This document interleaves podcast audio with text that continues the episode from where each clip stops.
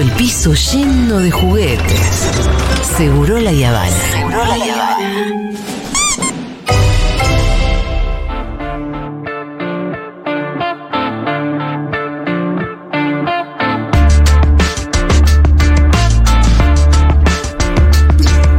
Julita. Sí, segunda parte de entonces economía popular. Sí, habíamos, creo que, medio que no, no- no me quedé muy claro a dónde terminamos el- la columna pasada, porque terminamos medio irruptivamente. Creo que llegamos a caracterizar bien claramente la economía popular, Sí. cuántas personas estaban adentro, entender un poco de dónde venía, que, que es importante. Hablamos de que no termina, no deja de ser una consecuencia del neoliberalismo, de 25 años continuos de neoliber- neoliberalismo que hubo en la Argentina, y si le sumamos los cuatro años de Macri serían 29, que destruyeron la cadena productiva y todo lo que sabemos que yo, que generaron un desempleo muy grande, que sobre todo fueron como ha- habiendo una transformación política de aquellos que se quedaban por afuera de- del sistema de empleo, una transformación política y social, diría que se empezaron a convertir en trabajadores sin patrón, por ejemplo, eh, en sectores que verdaderamente, como describimos la, la vez pasada, son sectores que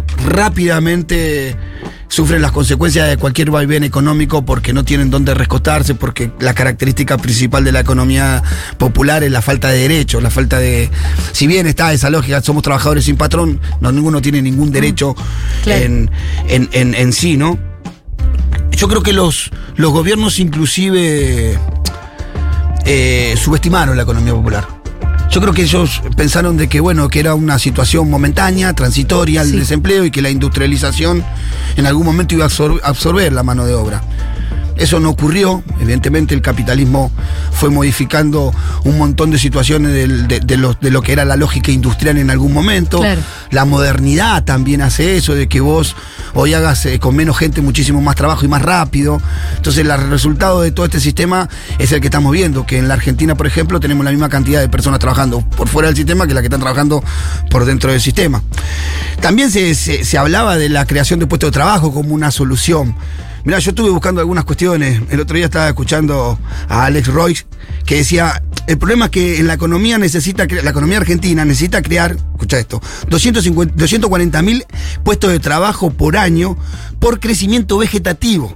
Claro, solo por la gente nueva Claro. que cumple 18 años. Claro, es decir, por nuevos ingredientes al trabajo. Sí. Para absorber a los trabajadores la economía popular requeriríamos, mira, escucha esto, 20 años de crecimiento de tasa entre el 8 y el 10% Claro. continuas. Eso no va a ocurrir. No. Entonces, No, no, porque además eh, eh, la economía se ordena en ciclos, ¿viste? Por más que. Hagas todos los esfuerzos y te vaya bien para. No, es, es muy difícil sostener un crecimiento. sostenido durante Sí. 20 años a tasas No va- no pasa. Eso pasó en China y nada más. Claro. ¿no? Eh, como dijimos, bueno, la economía popular encontraba algunas dificultades primarias que nosotros pudimos identificar claramente, que tiene que ver con la producción, eh, el financiamiento y la comercialización. Habíamos dicho que la limitación en infraestructura y logística le dificultan a la economía popular poder alcanzar la escala de producción que lo convirtieran en un actor relevante en las distintas Y áreas. competitivo Y también, ¿no? competitivo. El financiamiento son comúnmente agentes de, de riesgo para las instituciones financieras, entonces no hay acceso al crédito y cuando lo hay es tres veces más caro que cualquier otro. Entonces a los sectores más populares le damos financiamiento tres veces más caro que las empresas a veces. Sí. Entonces es contradictorio.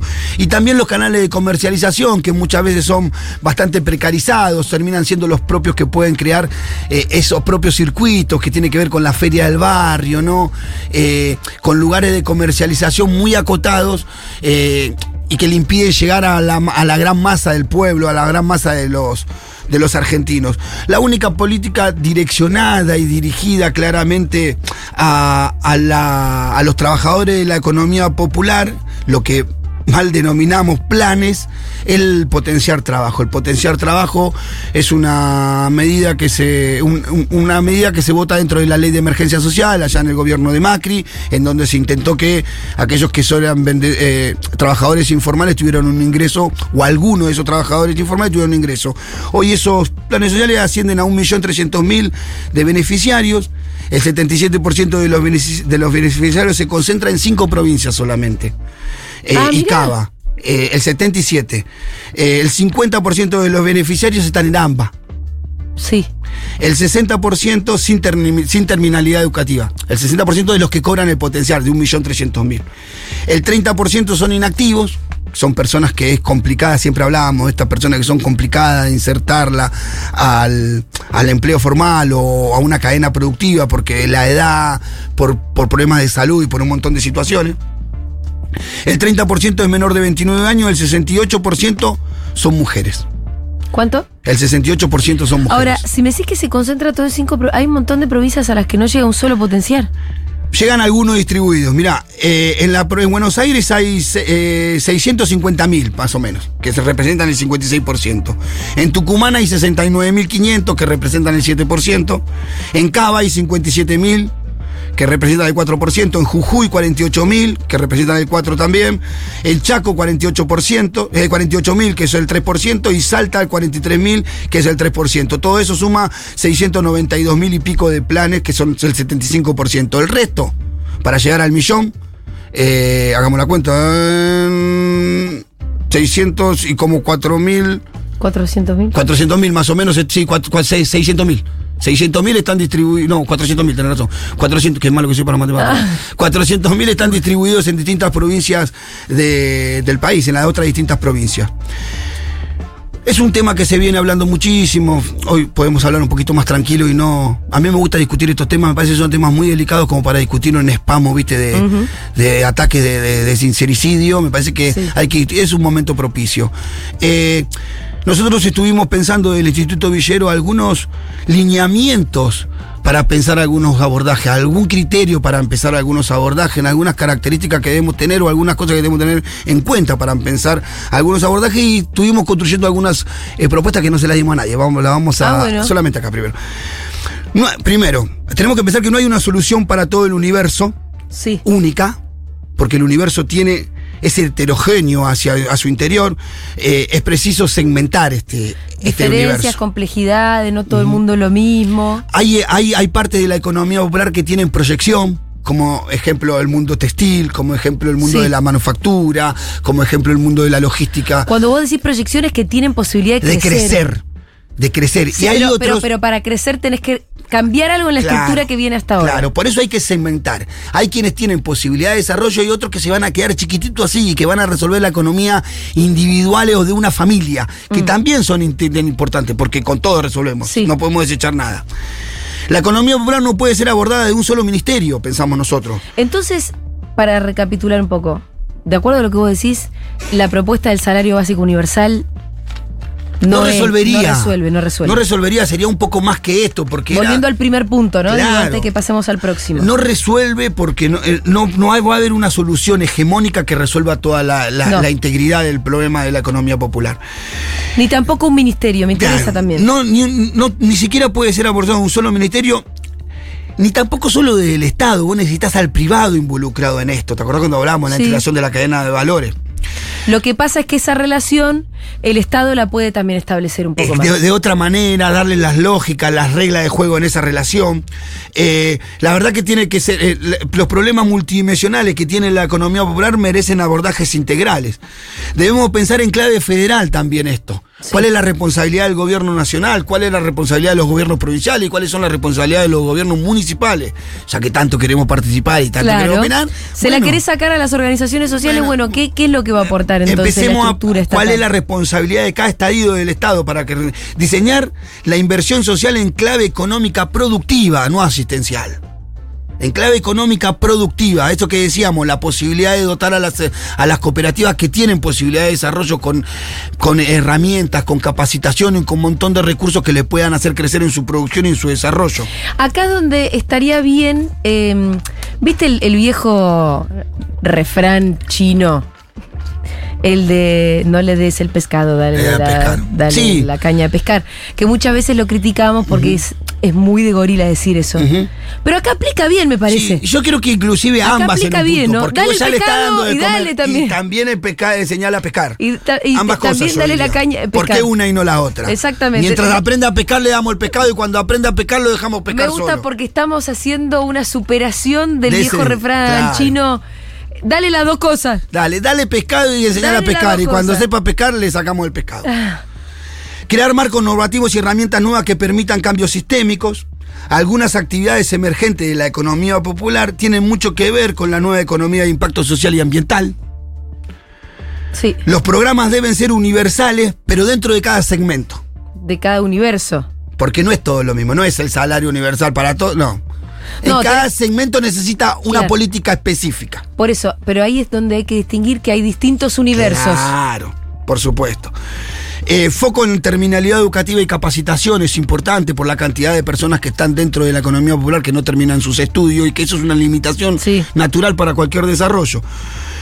Para ciertos segmentos, pensar en modelos de subsidios en reemplazo de los préstamos, eh, eh, eh, modelo de subsidio a préstamos, o sea, en reemplazar los subsidios por préstamo.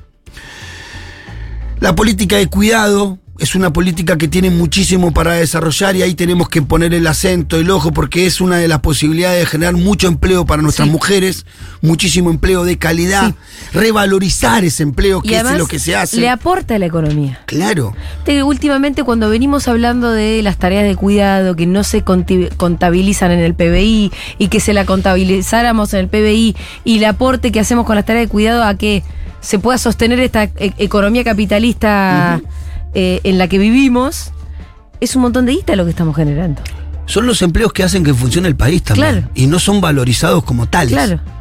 no son valorizados como tal y necesitamos valorizarlos. Que hay Si capacitando, tenés, claro. organizando a las mujeres en cooperativa, dando mejores servicios, teniéndole lugares donde ellas puedan ofrecer sus servicios. Una plataforma en donde las mujeres puedan ofrecerse como cuidadoras. Yo veo un montón de historias por Facebook, por Instagram, buscando eh, niñera, buscando cosas. Que haya una plataforma en donde ellas puedan. Sí. Eh, vamos a hablar porque tenemos Pero alguna además- propuesta. No, no, no, no, no vamos en No, análisis solamente. si vos armás además una guardería, ya no les deben decir así como fuera, le das trabajo no solamente a las personas que podrían estar cuidando ahí a muchos niños y niñas, sino que además le estás posibilitando a esas mamás a Podría que se vayan a laburar en otra claro. cosa. Nosotros creemos que para hacer estas cosas hay algunas herramientas que ya existen y que deben ser mejor utilizadas, como por ejemplo el RENAPET, el RENATEP, ¿Cuál el Registro? Nacional de los Trabajadores de la Economía Popular, Sí. que, que se sancionó en la economía de emergencia social, pero se puso en funcionamiento en el gobierno de, de Alberto Fernández. Eh, ahora hay registrados 3 millones de trabajadores en esa plataforma. Nosotros necesitamos llegar a la totalidad de los trabajadores de la economía popular, porque es la base de datos que nos va a permitir identificar de a qué se dedica cada uno, de qué manera lo hace, cuál es lo que le falta. Es imposible planificar claramente qué hay que hacer y qué se puede hacer en la economía popular si no militamos el RENATEP y si no vamos a cada unidad productiva, a cada barrio, a cada trabajador informal a pedirle que se eh, inscriba en ese, en, ese, lugar para poder saber que existe y para poder acceder a un montón de cosas que después Claro. se pueden planear desde ahí mismo. Claro. Entonces me parece que una vez teniendo el RENATEP completo, teniendo la claridad de cuántos trabajadores realmente, no estar entre 7 y 8 millones, ¿no? ¿Cuántos son? ¿Son 7, son 8, son 9, son 10? ¿Cuántos millones son de trabajadores? ¿Cuántas ¿Qué cooperativas tenés? ¿De qué son las cooperativas? ¿A qué se dedican? ¿Qué necesita cada una de esas cooperativas? Así vos después con, eh, decíamos eso, ¿no? U- con esos universos más o menos diagnosticados, Vas diseñando un política reparto, ¿no? específica. Claro. Y direccionada. Universales pero específicas, no sé si se entiende. Sí, sí, sí, sí. Después el problema de financiamiento. Nosotros tenemos una, pro- una propuesta porque después de esto vamos a encontrar los mismos problemas que antes. Financiamiento, ¿no? Capacidad eh, productiva, eh, eh, canales de eh, problemas de productividad y canales de comercialización. Esos problemas van a estar igual aún teniendo lleno el RENATEP. Pero creemos que se puede crear un fondo público y privado. Esa es nuestra propuesta a través de la constitución de un fideicomiso en el Banco Nación para financiar proyectos productivos teniendo un, tendiendo un puente entre ambos sectores, o sea, el sector eh, de la economía popular y, sector, y, otorgando, eh, otorgándole créditos a individuos y a unidades productivas de la economía popular, la posibilidad de acceder a nuevas formas de financiamiento. El gobierno y los inversores privados aportan los fondos y deciden a qué entidades y proyectos financiar. Las unidades productivas de la economía popular son las beneficiarias finales y existe un destino exclusivamente productivo del financiamiento. Los inversores privados, a cambio, Sí. porque algo hay que darle a estos muchachos, porque Sí. gratis nadie hace no, nada. No, no, claro que no. De sus aportes pueden recibir beneficios impositivos sobre impuestos que equivalgan, con- sobre X impuestos, Sí. no sé, que equivalgan, yo que sé, a un 25% de lo aportado, y se puede llevar un certificado de participación que pueden contabilizar de sus balances como, como una inversión Ok. por ganancias. Entonces, le damos el certificado y lo pueden debitar de ganancia. Bien. Porque, entonces, de esa Pagan manera- menos impuestos, los ponen en otro y lado. de esa manera podemos crear un fondo público-privado para financiar emprendimientos. Por supuesto que cada empresa que ponga plata en este fondo va a querer que el emprendimiento tenga que ver con su actividad. Y está bien. Si está bien. Las grandes empresas textiles Porque- ponen plata ahí, sí. vamos a financiar los talleres textiles Porque si no, no haces más que una especie de mecenazgo. Claro, que no me sirve. de exenciones impositivas que en realidad siempre se intenta y al final no es más que para hacer chantada. No. Que Si vos coordine. vinculás en serio ya.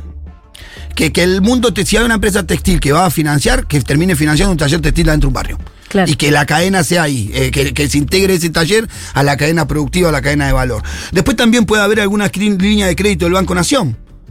Con una medida que después vamos a hablar, línea de crédito para la compra pública, por ejemplo, préstamo capacidad de hasta 5 millones o el 65% del valor del orden de compra. ¿Por qué? Porque nosotros también pedimos que se modifique la ley de compra del Estado Sí. para que el Estado eh, promueva la participación de las unidades productivas de la economía popular. ¿Pero eso no es est- así ya? no, no, hay una pequeña área de compra Sí. del Ministerio de Desarrollo. No, no, la compra gruesa del Estado.